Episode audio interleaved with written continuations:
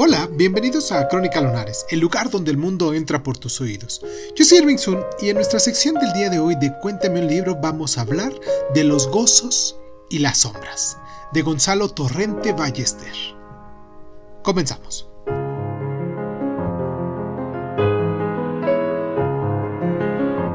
La primera de estas novelas de esta excelente trilogía, El Señor llega, nos plantea el universo espacio-temporal y el conflicto sobre el que se desarrolla toda esta trama. Torrente Ballester idea una ciudad ficticia pero representativa de la Galicia atrasada y arcaica, Puebla Nueva del Conde, y la sitúa en los dos años inmediatamente anteriores a la Guerra Civil.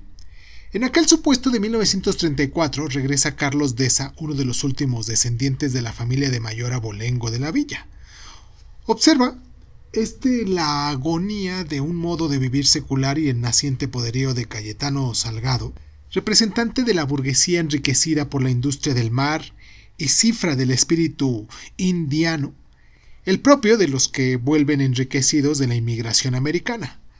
La siguiente novela de la saga, titulada Donde da la vuelta el aire y la Pascua triste, no solo solventan los esperados encuentros y desencuentros entre la aristocracia churrochao y el nuevo cacique burgués, que en este caso el antagonismo con evidente lectura histórica social, sino que también acogen multitud de historias menores, hilvanadas con enorme destreza, la de los hermanos, en este caso Aldán, la del farmacéutico y su mujer adúltera, la de doña Mariana y su peculiar herencia, la del padre Osorio y fray Eugenio.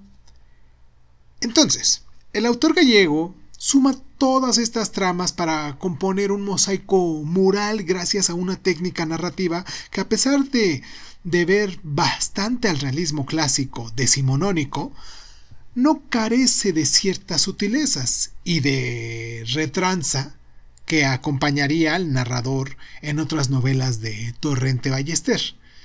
Si ya la leíste, me gustaría mucho que nos dejaras en los comentarios tus impresiones. Quiero mandarles un abrazo a la comunidad de lunares que nos escuchan allá en España, que es muy muy grande. En todos los lugares de España nos están escuchando. Todo el país, afortunadamente, eh, tenemos un lunarcito en cada, en cada estado. Pero bueno, uno y varios, porque realmente hay mucha gente que nos escucha en España. A todos ellos un gran abrazo y pues nos escuchamos la próxima.